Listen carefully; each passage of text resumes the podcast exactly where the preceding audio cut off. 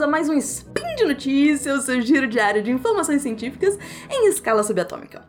Aqui é a Debbie Cabral. E hoje, dia 23 Luna, ou 31 de outubro. Vamos falar de linguística, a linguagem de violência e resistência.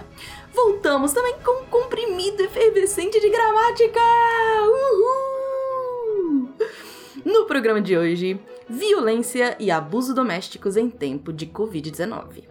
Ativismo online anti-estupro. E o comprimido efervescente de gramática? Cadê o sujeito? Xiu, xiu, xiu, xiu, xiu! Speed Notícias! Speed Notícias.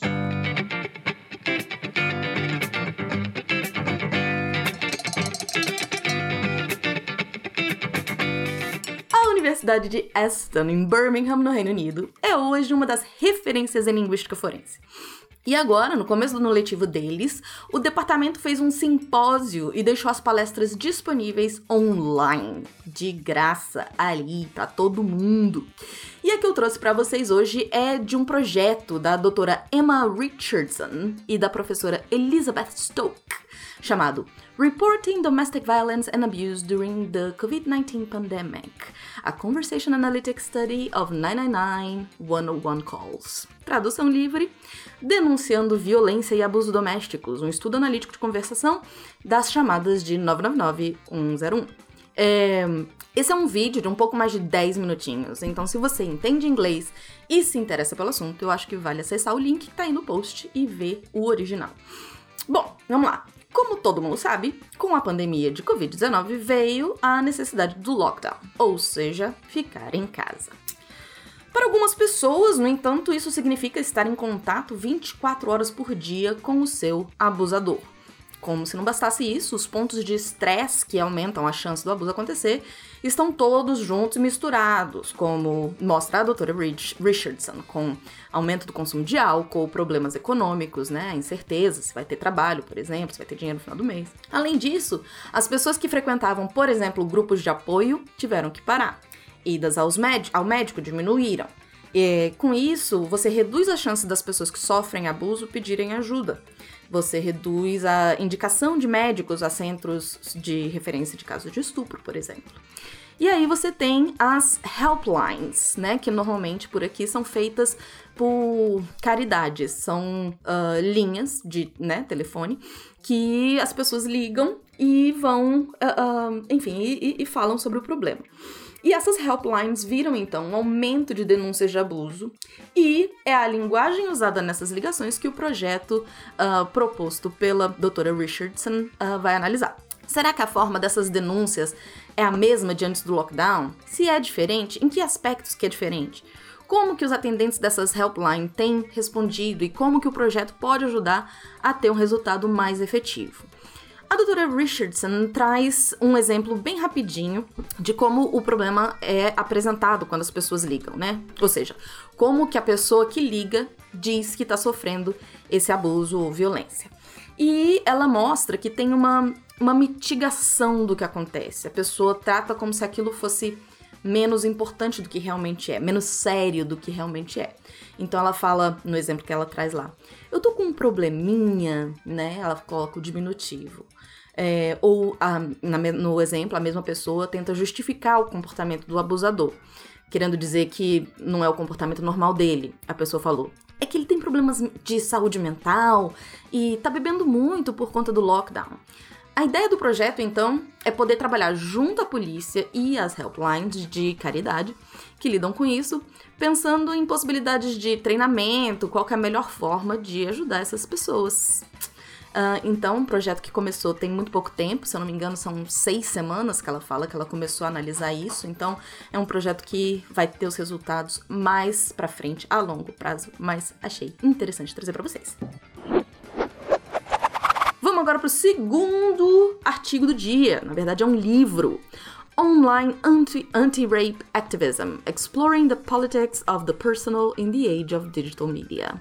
Tradução livre: Ativismo online anti-estupro, explorando o político do pessoal em era de mídia digital. Esse é um e-book de acesso livre da Rachel Lonely House. House. Obviamente, não faz sentido eu falar do livro todo aqui, entendeu? Vou dar só um gostinho. Mas o link tá aí no post para quem quiser saber mais detalhes e quem quiser dar uma lida. Eu, eu queria começar com a tradução do relato que ela traz assim. A primeira coisa no primeiro capítulo, né? Já faz quase. abre aspas, tá? Já faz quase 30 anos que aconteceu comigo e a sociedade continua culpando as mulheres por estupro, ao invés de culpar os homens. Minha filha está exposta aos mesmos perigos que eu estive, a 25% de chance de que ela será estuprada ou sofrerá abuso sexual na sua vida.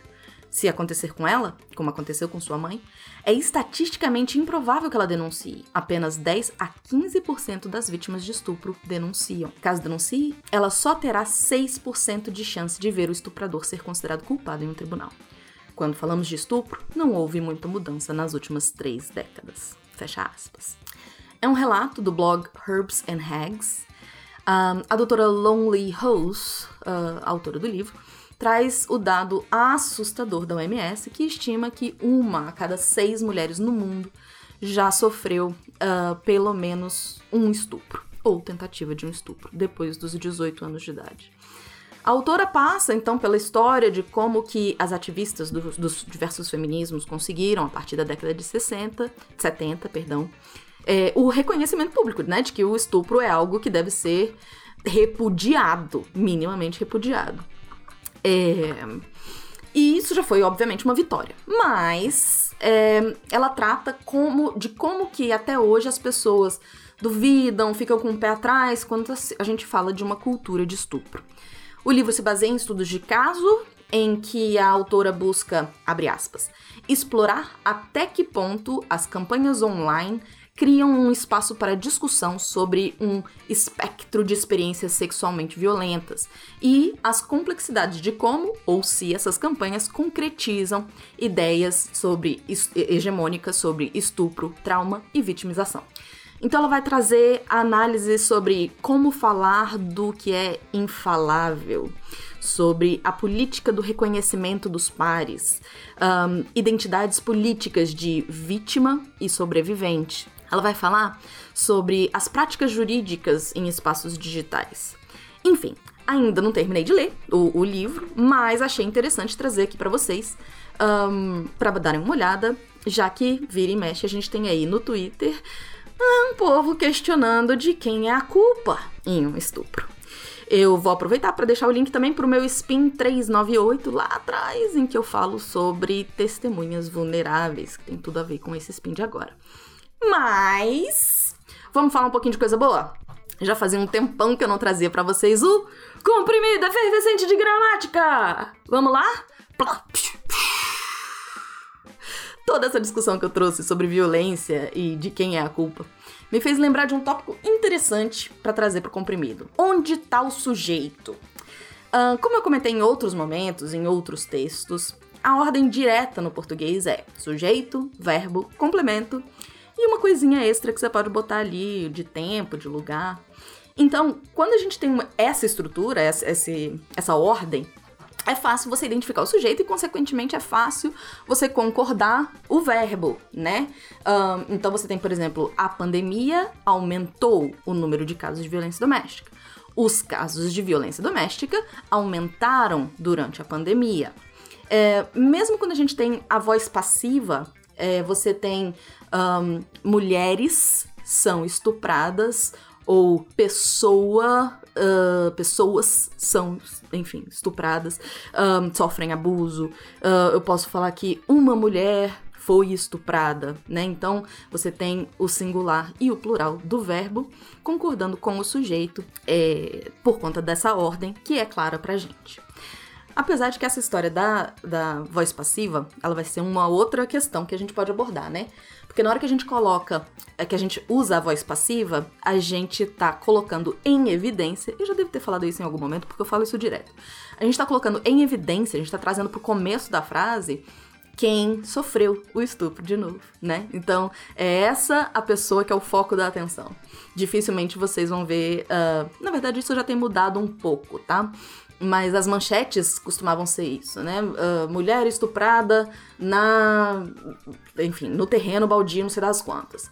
É, não é homem estupra estudante, não sei aonde, né? Então, assim, é, o fato da gente usar a voz passiva, a gente de alguma forma tá omitindo não o sujeito gramatical, porque o sujeito gramatical vai ser mulheres, mas você tá omitindo quem efetivamente fez a ação. E isso tem toda uma carga ideológica que corrobora com a ideia de uh, não, de que a culpa pode ser da mulher.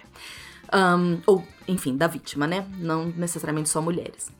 É, bom, só que quando a estrutura foge dessa ordem direta, sujeito, verbo, complemento, aí costuma ter muita confusão com a concordância do verbo. É claro que existe em português a opção de uma frase sem sujeito, completamente sem sujeito, como choveu ontem. E aí, não tem sujeito mesmo. Mas eu vou ter outras situações em que a frase vai começar com um verbo, por exemplo, é, como, como se fosse essa mesma estrutura do sem sujeito, só que o sujeito está vindo depois. E aí essa troca confunde o nosso cérebro. Porque aí ele vai entender que o sujeito é, na verdade, um objeto e que como não tem nada na frente, aquele, aquele verbo, ele é, tipo... Uh, uh, ele tem que vir neutro, sabe? Assim, como se fosse uma oração sem sujeito também. É, tá confuso? Vamos ver se eu consigo deixar mais claro com alguns exemplos. Eu posso falar que chegaram as mulheres para depor. Por quê? Quem chega, uh, o verbo chegar, ele não me pede objeto né? Você, na verdade, ele vai ter um, um, um extra, né? Eu posso chegar em algum lugar. Mas quem chega, chega. Só que eu preciso de um sujeito. Chega não é um. A não ser que seja chega! No sentido de para! Né? Assim, uh, uh, não aguento mais! Aí não tem sujeito. Mas um, se for no sentido de chegar em algum lugar, você vai ter sempre um sujeito. Alguém tem que chegar. Então, mesmo que esteja depois do verbo, vai ter que concordar com aquilo, com aquele sujeito. Ele tá vindo numa posição diferente, mas ele ainda funciona como sujeito. Então você fala que chegaram as mulheres para depor e não chegou as mulheres para depor. Um, outra, essa aqui tá um pouco mais fácil, né, e tal. Aí eu vou fazer uma frase um pouco maior para tentar ver se uh, uh, fica claro também o, o problema que costuma acontecer, se você consegue identificar, se você faria diferente. Cada vez que alguém pergunta de quem é a culpa do estupro, morrem três fadas da denúncia. As pessoas vão deixar de denunciar porque, né, não vão acreditar nelas mesmas. Enfim, na hora que eu digo morrem três fadas da denúncia, tem que estar tá no plural, porque o sujeito é três fadas da denúncia morrem. Se a gente colocasse na, forma, na, na ordem direta, seria isso. Então, mesmo começando com o verbo, aí você pensa, verbo morrer uh, quem. Alguém morre, né? Não tem um outro complemento depois do verbo. De novo, você pode ter extras. Você pode ter morreu num acidente, morreu de forma natural, mas você não tem a necessidade de um complemento. É, eu tenho, mas eu tenho a necessidade de alguém que vai morrer. Então, mesmo vindo depois, esse três fadas da denúncia que eu inventei aqui ele, ele é o verbo, o sujeito que deve concordar com o verbo. Que o verbo deve. Eita, com quem o verbo deve concordar. Essa confusão na ordem do sujeito também faz com que a concordância de feminino e masculino seja. Enfim, aconteça. Ninguém sabe como é feita a denúncia, por exemplo. Um, é feita a denúncia. Se eu fosse colocar na ordem certa, teria que ficar a denúncia é feita e não a denúncia é feito. Então, mesmo que eu tenha. Porque aqui eu tenho, de novo, tá? É, uma, é uma, um exemplo mais complexo, porque eu tenho duas aspas frase, né? Ninguém sabe como blá blá blá. E eu tenho o blá blá blá, é feita a denúncia, que é uma frase nela mesma. Então, ninguém sabe, tranquilo, tá na ordem certinha que a gente tá acostumado e tá massa. Mas aí na hora que eu tenho é feita a denúncia, normalmente as pessoas escrevem, ninguém sabe como é feito a denúncia, porque acham que é feito tá sem sujeito, certo? Deb, então como é que eu faço? Me ajuda, pelo amor de Deus! Minha sugestão: olha o verbo com carinho, faz assim um agradinho nele e coloca ele num exemplo na ordem direta que nem eu fiz em todos esses exemplos. A denúncia é feita, mulheres chegaram, fadas mo mor morrem, certo? E é isso. Eu espero ter dissolvido esse comprimido aí para vocês, deixando a absorção da gramática mais fácil. Por hoje é só, pessoal. Lembro que todos os links comentados estão no post. Deixa lá também seu comentário, elogio, crítica, declaração de amor ou sugestão de comprimido que vocês queiram que eu dissolva. Lembro ainda que esse podcast só é possível acontecer por conta do seu apoio no patronato do SciCast, no Patreon, Padrim ou PicPay. Um grande abraço apertado e até amanhã!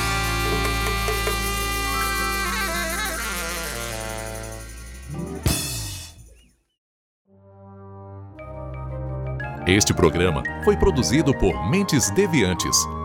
deviante.com.br